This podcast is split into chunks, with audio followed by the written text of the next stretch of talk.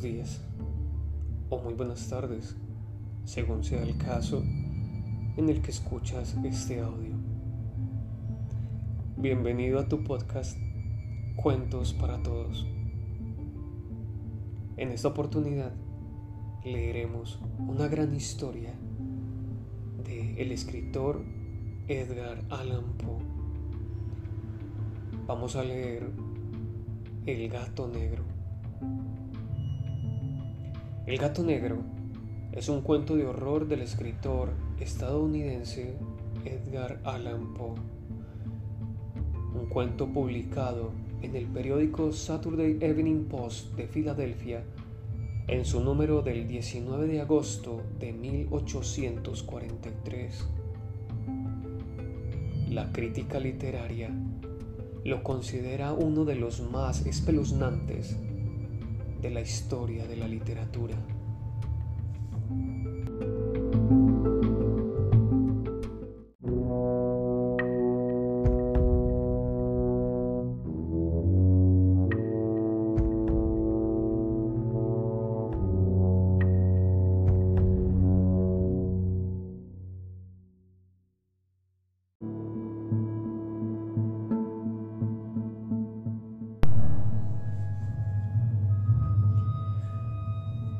Edgar Allan Poe fue un escritor, poeta, crítico y periodista romántico estadounidense.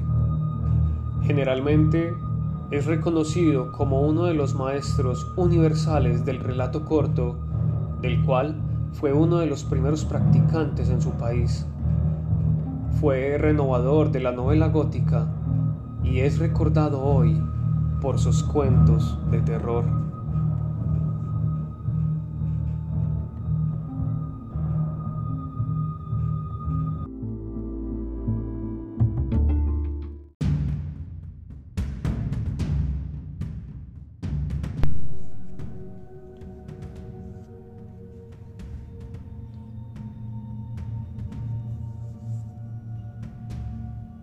Gato negro.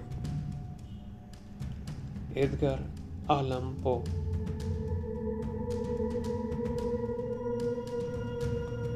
No espero ni pido que alguien crea en el extraño aunque simple relato que me dispongo a escribir. Loco estaría si lo esperara, cuando mis sentidos rechazan su propia evidencia. Pero no estoy loco y sé muy bien que esto no es un sueño. Mañana voy a morir y quisiera aliviar hoy mi alma. Mi propósito inmediato consiste en poner de manifiesto, simple, sucintamente y sin comentarios, una serie de episodios domésticos.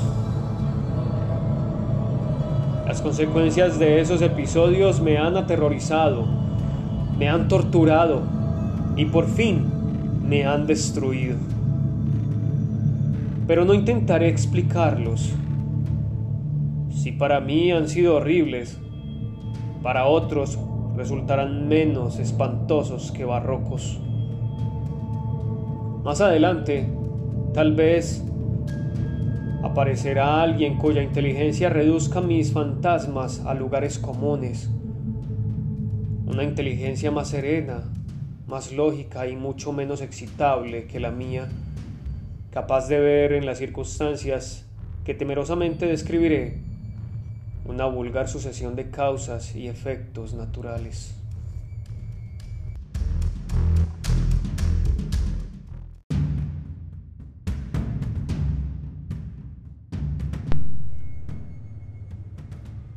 Desde la infancia me destaqué por la docilidad y bondad de mi carácter. La ternura que abrigaba mi corazón era tan grande que llegaba a convertirme en objeto de burla para mis compañeros. Me gustaban especialmente los animales y mis padres me permitían tener una gran variedad. Pasaba a su lado la mayor parte del tiempo y jamás me sentía más feliz que cuando les daba de comer y los acariciaba. Este rasgo de mi carácter creció conmigo y cuando llegué a la virilidad, se convirtió en una de mis principales fuentes de placer.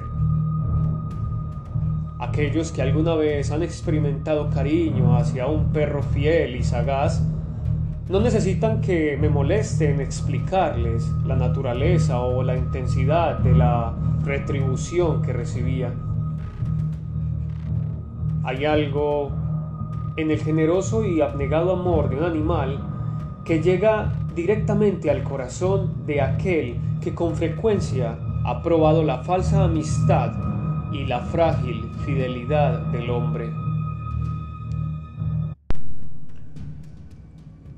Me casé joven y tuve la alegría de que mi esposa compartiera mis preferencias. Al observar mi gusto por los animales domésticos, no perdía oportunidad de procurarme los más agradables de entre ellos.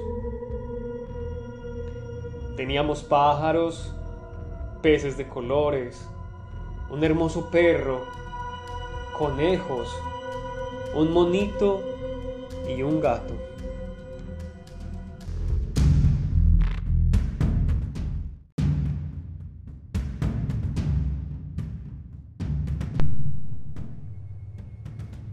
Este último era un animal de notable tamaño y hermosura, completamente negro y de una sagacidad asombrosa.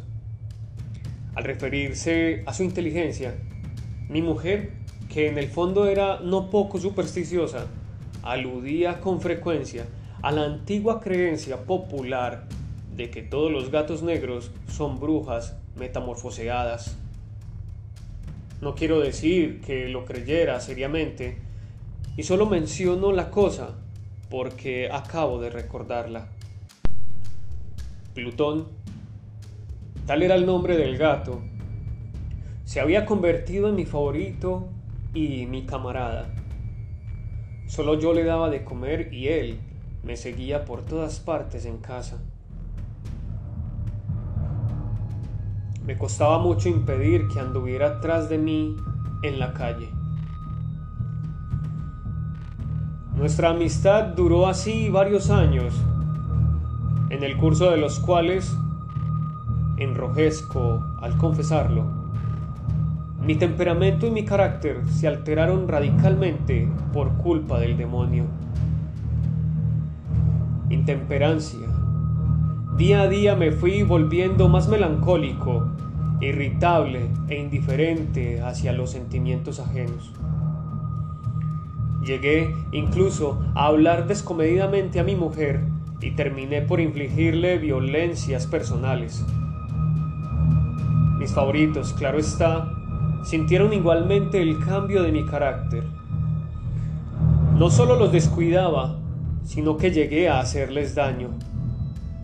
Hacia Plutón, sin embargo, conservé suficiente consideración como para abstenerme de maltratarlo, cosa que hacía con los conejos, el mono y hasta el perro cuando, por casualidad o movidos por el afecto, se cruzaban en mi camino. Mi enfermedad empeoró, se agravaba, pues ¿Qué enfermedad es comparable al alcohol? Y finalmente, el mismo Plutón, que ya estaba viejo y, por tanto, algo enojadizo, empezó a sufrir las consecuencias de mi mal humor. Una noche que volvía a casa completamente embriagado, después de una de mis correrías por la ciudad, me pareció que el gato evitaba mi presencia. Lo alcé en brazos, pero, asustado por mi violencia, me mordió ligeramente en la mano. Al punto se apoderó de mí una furia demoníaca y ya no supe lo que hacía. Fue como si la raíz de mi alma se separara de golpe de mi cuerpo. Una maldad más diabólica, alimentada por la ginebra, estremeció cada fibra de mi ser sacando del bolsillo del chaleco un cortaplumas. Lo abrí mientras sujetaba al pobre animal por el pescuezo y, deliberadamente, le hice saltar un ojo. enrojezco, me abrazo, tiemblo mientras escribo tan condenable atrocidad.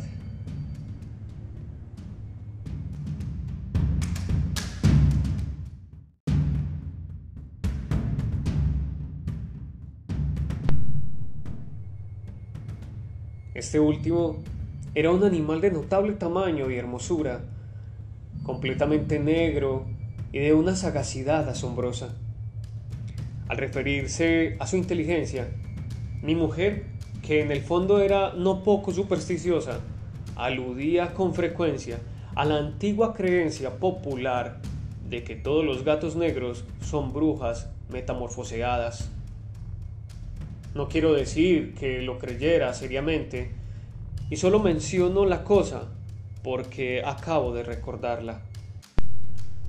Plutón, tal era el nombre del gato, se había convertido en mi favorito y mi camarada. Solo yo le daba de comer y él me seguía por todas partes en casa. Me costaba mucho impedir que anduviera atrás de mí en la calle. Nuestra amistad duró así varios años, en el curso de los cuales enrojezco al confesarlo. Mi temperamento y mi carácter se alteraron radicalmente por culpa del demonio. Intemperancia, Día a día me fui volviendo más melancólico, irritable e indiferente hacia los sentimientos ajenos. Llegué incluso a hablar descomedidamente a mi mujer y terminé por infligirle violencias personales. Mis favoritos, claro está, sintieron igualmente el cambio de mi carácter. No solo los descuidaba, sino que llegué a hacerles daño.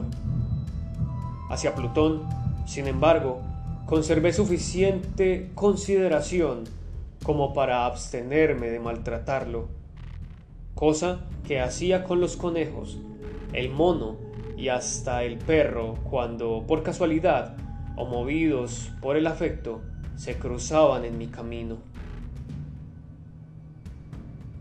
Mi enfermedad empeoró, se agravaba, pues ¿Qué enfermedad es comparable al alcohol? Y finalmente, el mismo Plutón, que ya estaba viejo y, por tanto, algo enojadizo, empezó a sufrir las consecuencias de mi mal humor. Una noche en que volvía a casa completamente embriagado, después de una de mis correrías por la ciudad, me pareció que el gato evitaba mi presencia. Lo alcé en brazos, pero, asustado por mi violencia, me mordió ligeramente en la mano. Al punto se apoderó de mí una furia demoníaca y ya no supe lo que hacía. Fue como si la raíz de mi alma se separara de golpe de mi cuerpo. Una maldad más diabólica, alimentada por la ginebra, estremeció cada fibra de mi ser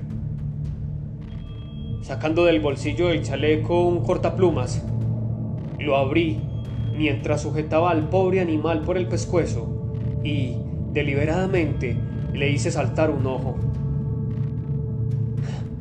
Enrojezco. Me abrazo. Tiemblo mientras escribo tan condenable atrocidad.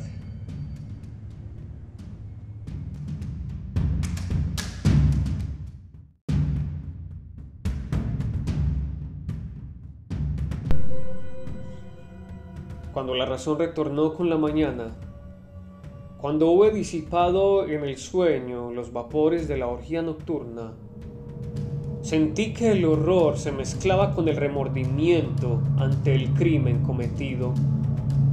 Pero mi sentimiento era débil y ambiguo, no alcanzaba a interesar el alma. Una vez más, me hundí en los excesos y muy pronto ahogué en vino los recuerdos de lo sucedido.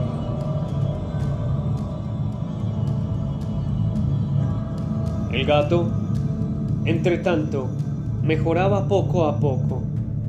Cierto que la órbita donde faltaba el ojo presentaba un horrible aspecto, pero el animal no parecía sufrir ya. Se paseaba como de costumbre por la casa, aunque, como es de imaginar, huía aterrorizado al verme. Me quedaba aún bastante de mi antigua manera de ser para sentirme agraviado por la evidente antipatía de un animal que alguna vez me había querido tanto. Pero ese sentimiento no tardó en ceder paso a la irritación. Y entonces, para mi caída final e irrevocable, se presentó el espíritu de la perversidad. La filosofía no tiene en cuenta a este espíritu y, sin embargo, tan seguro estoy de que mi alma existe como de que la perversidad es uno de los impulsos primordiales del corazón humano, una de las facultades primarias indivisibles, uno de esos sentimientos que dirigen el carácter del hombre. ¿Quién no se ha sorprendido a sí mismo cien veces en momentos en que cometía una acción tonta o malvada por la simple razón de que no debía cometerla? No hay en nosotros una tendencia permanente que enfrenta descaradamente al buen sentido, una tendencia a transgredir lo que constituye la ley por el solo hecho de serlo?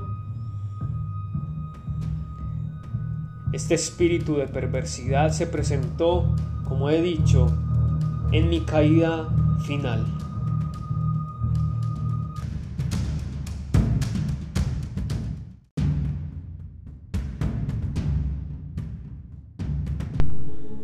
Insondable anhelo que tenía mi alma de dejarse a sí misma, de violentar su propia naturaleza, de hacer mal por el mal mismo, me incitó a continuar y finalmente a consumar el suplicio que había infligido a la inocente bestia. Una mañana, obrando a sangre fría, le pasé un lazo por el pescuezo y lo ahorqué en la rama de un árbol. Lo ahorqué mientras las lágrimas manaban de mis ojos y el más amargo remordimiento me apretaba el corazón. Lo ahorqué porque recordaba que me había querido y porque estaba seguro de que no me había dado motivo para matarlo. Lo ahorqué porque sabía que al hacerlo cometía un pecado, un pecado mortal que comprometería mi alma hasta llevarla, si ello fuera posible, más allá del alcance de la infinita misericordia del Dios más misericordioso y más terrible.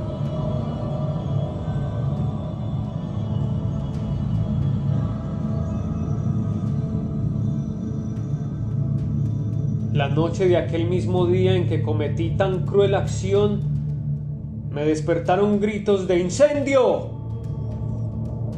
Las cortinas de mi cama eran una llama viva y toda la casa estaba ardiendo. Con gran dificultad pudimos escapar de la conflagración mi mujer, un sirviente y yo. Todo quedó destruido. Mis bienes terrenales se perdieron y desde ese momento tuve que resignarme a la desesperanza. No incurriré en la debilidad de establecer una relación de causa y efecto entre el desastre y mi criminal acción, pero estoy detallando una cadena de hechos y no quiero dejar ningún eslabón incompleto. Al día siguiente del incendio acudí a visitar las ruinas. Salvo una, las paredes se habían desplomado.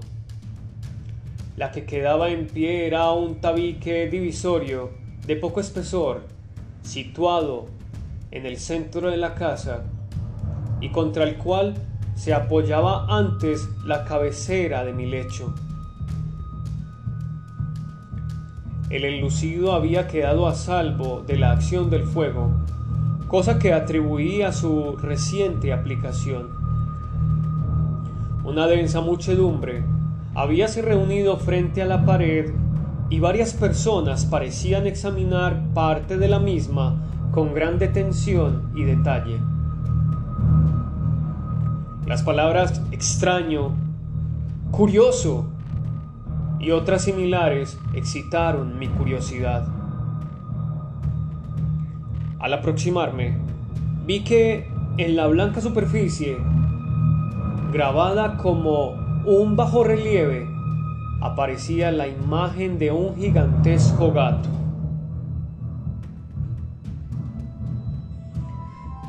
El contorno tenía una nitidez verdaderamente maravillosa. Había una soga alrededor del pescuezo del animal. Al descubrir esta aparición, ya que no podía considerarla otra cosa, me sentí dominado por el asombro y el terror. Pero la reflexión vino luego en mi ayuda. Recordé que había ahorcado al gato en un jardín contiguo a la casa. Al producirse la alarma del incendio, la multitud había invadido inmediatamente el jardín. Alguien debió de cortar la soga y tirar al gato en mi habitación por la ventana abierta. Sin duda, habían tratado de despertarme en esa forma. Probablemente la caída de las paredes comprimió a la víctima de mi crueldad contra el enlucido recién aplicado, cuya cal, junto con la acción de las llamas y el amoníaco del cadáver, produjo la imagen que acababa de ver.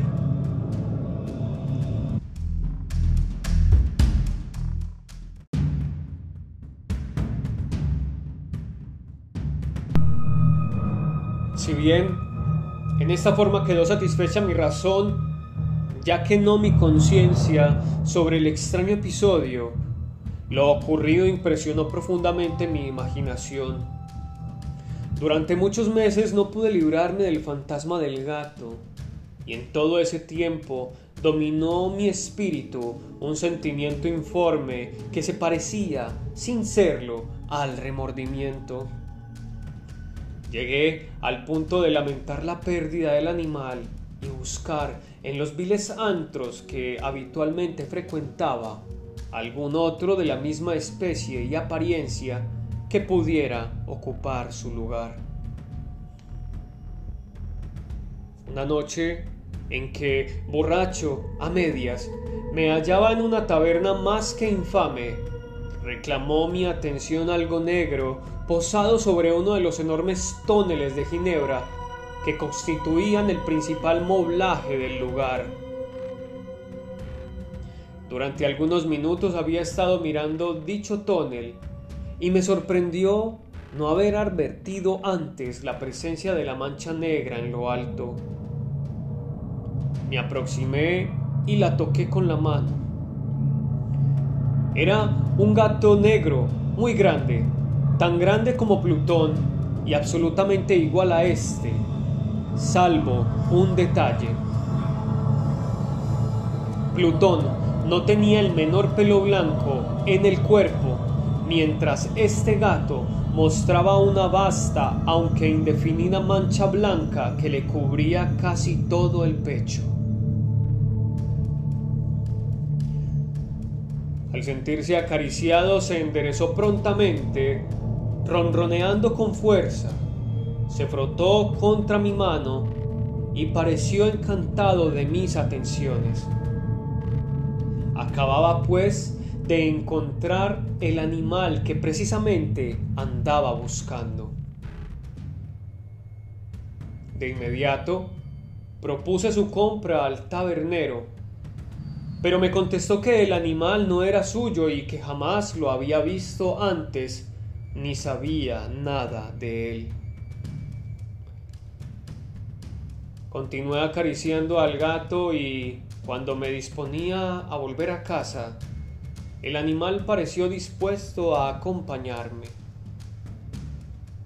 Le permití que lo hiciera, deteniéndome una y otra vez para inclinarme y acariciarlo. Cuando estuvo en casa, se acostumbró a ella de inmediato y se convirtió en el gran favorito de mi mujer. Por mi parte, pronto sentí nacer en mí una antipatía hacia aquel animal.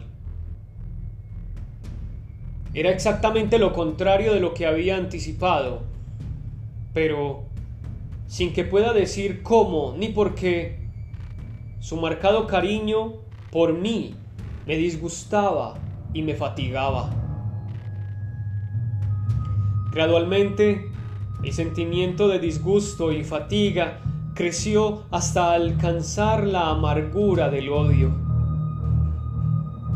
Evitaba encontrarme con el animal. Un resto de vergüenza y el recuerdo de mi crueldad de antaño me vedaban maltratarlo. Durante algunas semanas me abstuve de pegarle o hacerle víctima de cualquier violencia. Pero gradualmente, muy gradualmente, llegué a mirarlo con inexpresable odio y a huir en silencio de su detestable presencia como si fuera una emanación de la peste.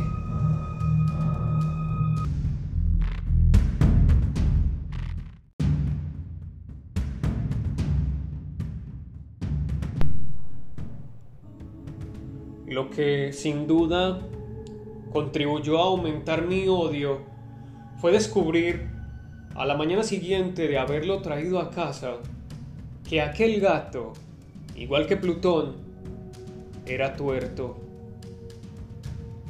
Esta circunstancia fue precisamente lo que lo hizo más grato a mi mujer, quien, como ya dije, poseía en alto grado esos sentimientos humanitarios alguna vez habían sido mi rasgo distintivo y la fuente de mis placeres más simples y más puros. El cariño del gato por mí parecía aumentar en el mismo grado que mi aversión. Seguía mis pasos con una pertinencia que me costaría hacer entender al lector. Donde quiera que me sentara venía a ovillarse bajo mi silla o saltaba a mis rodillas, prodigándome sus odiosas caricias. Si echaba a caminar, se metía entre mis pies amenazando con hacerme caer, o bien clavaba sus largas y afiladas uñas en mis ropas para poder trepar hasta mi pecho. En esos momentos, aunque ansiaba aniquilarlo de un solo golpe, me sentía paralizado por el recuerdo de mi primer crimen.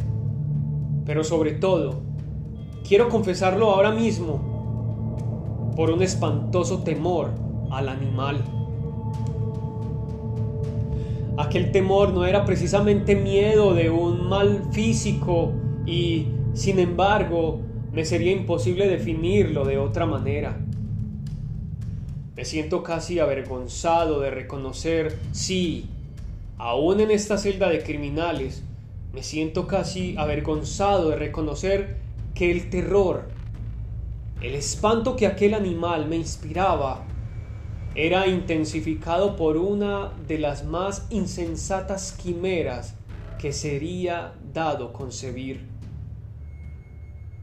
Más de una vez mi mujer me había llamado la atención sobre la forma de la mancha blanca de la cual ya he hablado y que constituía la única diferencia entre el extraño animal y aquel que yo había matado. El lector recordará que esta mancha, aunque grande, me había parecido al principio de forma indefinida, pero gradualmente, de manera tan imperceptible, que mi razón luchó durante largo tiempo por rechazarla como fantástica. La mancha fue asumiendo un contorno de rigurosa precisión. Representaba ahora algo que me estremezco al nombrar y por ello odiaba, temía y hubiera querido librarme del monstruo si hubiese sido capaz de atreverme. Representaba, digo, la imagen de una cosa atroz, siniestra, la imagen del patíbulo, oh lúgubre y terrible máquina del horror y del crimen, de la agonía y de la muerte. Me sentí entonces más miserable que todas las miserias humanas. Pensar que una bestia cuyo semejante había yo destruido desdeñosamente, una bestia era capaz de producir tan insoportable angustia en un hombre creado a imagen y semejanza de Dios. ¡Ay! Ni de día ni de noche pude yo gozar de la bendición del reposo. De día, aquella criatura no me dejaba un instante solo. De noche despertaba hora a hora de los más horrorosos sueños para sentir el ardiente aliento de la cosa en mi rostro y su terrible peso, pesadilla encarnada de la que no me era posible desprenderme, apoyado eternamente sobre mi corazón.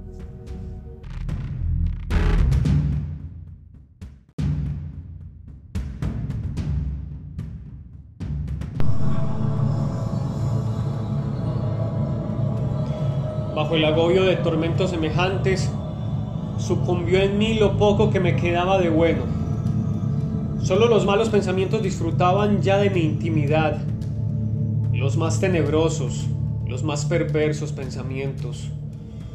La melancolía habitual de mi humor creció hasta convertirse en aborrecimiento de todo lo que me rodeaba y de la entera humanidad. Y mi pobre mujer, que de nada se quejaba, llegó a ser la habitual y paciente víctima de los repentinos y frecuentes arrebatos de ciega cólera a que me abandonaba. Cierto día, para cumplir una tarea doméstica, me acompañó al sótano de la vieja casa donde nuestra pobreza nos obligaba a vivir el gato me siguió mientras bajaba la empinada escalera y estuvo a punto de tirarme cabeza abajo, lo cual me exasperó hasta la locura. Alzando un hacha y olvidando en mi rabia los pueriles temores que hasta entonces habían detenido mi mano, descargué un golpe que hubiera matado instantáneamente al animal de haberlo alcanzado. Pero la mano de mi mujer detuvo su trayectoria. Entonces, llevado por su intervención a una rabia más que demoníaca, me zafé de su abrazo y le hundí el hacha en la cabeza. Ni un solo quejido. Cayó muerta a mis pies. Cumplido este espantoso asesinato, me entregué al punto y con toda sangre fría a la tarea de ocultar el cadáver. Sabía que era imposible sacarlo de casa, tanto de día como de noche, sin correr el riesgo de que algún vecino me observara. Diversos proyectos cruzaron mi mente. Por un momento pensé en descuartizar el cuerpo y quemar los pedazos. Luego se me ocurrió cavar una tumba en el piso del sótano. Pensé también si no convenía arrojar el cuerpo al pozo del patio o meterlo en un cajón como si se tratara de una mercadería común y llamar al mozo de cordel para que lo retirara de casa. Pero al fin di con lo que me pareció el mejor expediente y decidí emparedar el cadáver en el sótano, tal como se dice que los monjes de la Edad Media emparedaban a sus víctimas. El sótano se adaptaba bien a este propósito. Sus muros eran de material poco resistente y estaban recién revocados con un mortero ordinario que la humedad de la atmósfera no había dejado endurecer. Además, en una de las paredes se veía la saliencia de una falsa chimenea, la cual había sido rellenada y tratada de manera semejante al resto del sótano. Sin lugar a dudas, sería muy fácil sacar los ladrillos de esa parte, introducir el cadáver y tapar el agujero como antes, de manera que ninguna mirada pudiese descubrir algo sospechoso. No me equivocaba en mis cálculos. Fácilmente saqué los ladrillos con ayuda de una palanca y, luego de colocar cuidadosamente el cuerpo contra la pared interna, lo mantuve en esa posición mientras aplicaba de nuevo la mampostería en su forma original. Después de procurarme argamasa, arena y cerda, Preparé un enlucido que no se distinguía del anterior y revoqué cuidadosamente el nuevo enladrillado. Concluida la tarea, me sentí seguro de que todo estaba bien. La pared no mostraba la menor señal de haber sido tocada. Había barrido hasta el menor fragmento de material suelto. Miré en torno, triunfante, y me dije, aquí, por lo menos, no he trabajado en vano.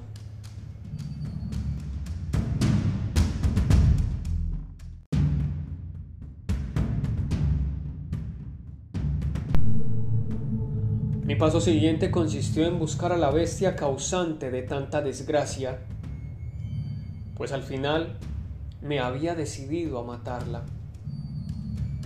Si en aquel momento el gato hubiera surgido ante mí, su destino habría quedado sellado. Pero, por lo visto, el astuto animal, alarmado por la violencia de mi primer acceso de cólera, se cuidaba de aparecer mientras no cambiara mi humor. Imposible describir o imaginar el profundo, el maravilloso alivio que la ausencia de la detestada criatura trajo a mi pecho. No se presentó aquella noche y así, por primera vez desde su llegada a la casa, pude dormir profunda y tranquilamente. Sí, pude dormir aún con el peso del crimen sobre mi alma.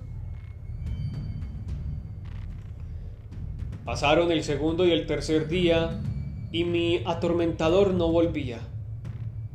Una vez más respiré como un hombre libre Aterrado el monstruo había huido de casa para siempre. Ya no volvería a contemplarlo. Gozaba de una suprema felicidad y la culpa de mi negra acción me preocupaba muy poco. Se practicaron algunas averiguaciones a las que no me costó mucho responder. Incluso hubo una perquisición en la casa, pero Naturalmente, no se descubrió nada. Mi tranquilidad futura me parecía asegurada. Al cuarto día del asesinato, un grupo de policías se presentó inesperadamente y procedió a una nueva y rigurosa inspección. Convencido de que mi escondrijo era impenetrable, no sentí la más leve inquietud. Los oficiales me pidieron que los acompañara en su examen. No dejaron hueco ni rincón sin revisar. Al final, por tercera o cuarta vez, bajaron al sótano. Los seguí sin que me temblara un solo músculo. Mi corazón latía tranquilamente como el de aquel que duerme en la inocencia. Me paseé de un lado al otro del sótano.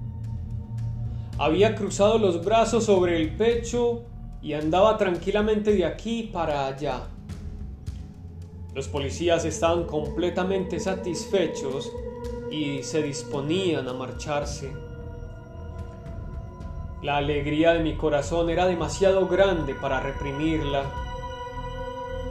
Ardía en deseos de decirles, por lo menos, una palabra como prueba de triunfo y confirmar doblemente mi inocencia. Caballeros, dije por fin cuando el grupo subía la escalera. Me alegro mucho de haber disipado sus sospechas. Les deseo felicidad y un poco más de cortesía. Dicho sea de paso, caballeros, esta casa está muy bien construida. En mi frenético deseo de decir alguna cosa con naturalidad, casi no me daba cuenta de mis palabras. Repito que es una casa de excelente construcción. Estas paredes... ¿Ya se marchan ustedes, caballeros? Tienen una gran solidez.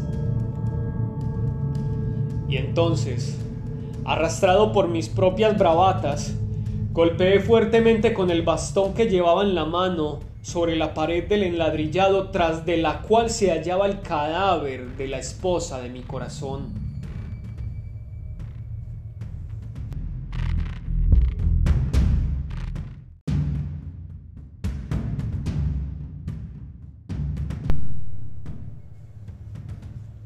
Que Dios me proteja y me libre de las garras del archidemonio.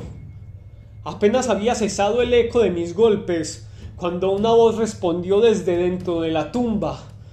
Un quejido sordo y entrecortado al comienzo, semejante al sollozar de un niño, que luego creció rápidamente hasta convertirse en un largo y agudo continuo alarido anormal, como inhumano.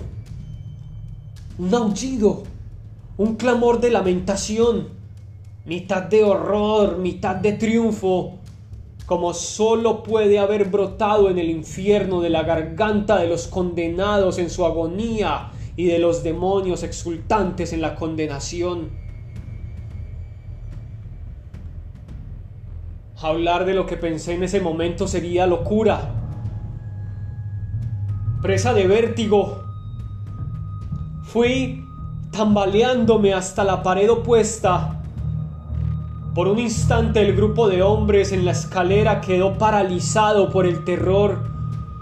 Luego, una docena de robustos brazos atacaron la pared, que cayó de una pieza. El cadáver, ya muy corrompido y manchado de sangre coagulada, apareció de pie ante los ojos de los espectadores. Sobre su cabeza, con la roja boca abierta y el único ojo como de fuego, estaba agazapada la horrible bestia cuya astucia me había inducido al asesinato y cuya voz delatadora me entregaba al verdugo. Había emparedado al monstruo en la tumba.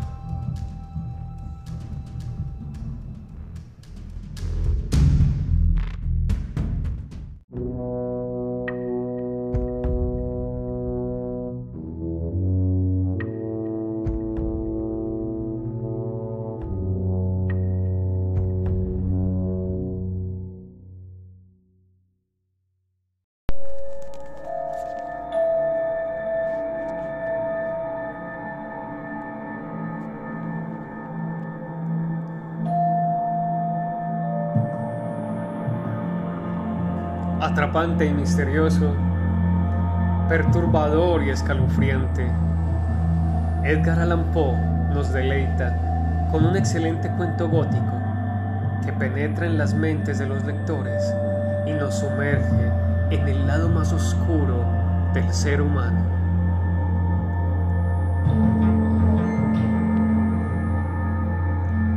Acabamos de terminar la lectura del cuento de Edgar Allan Poe, El gato negro.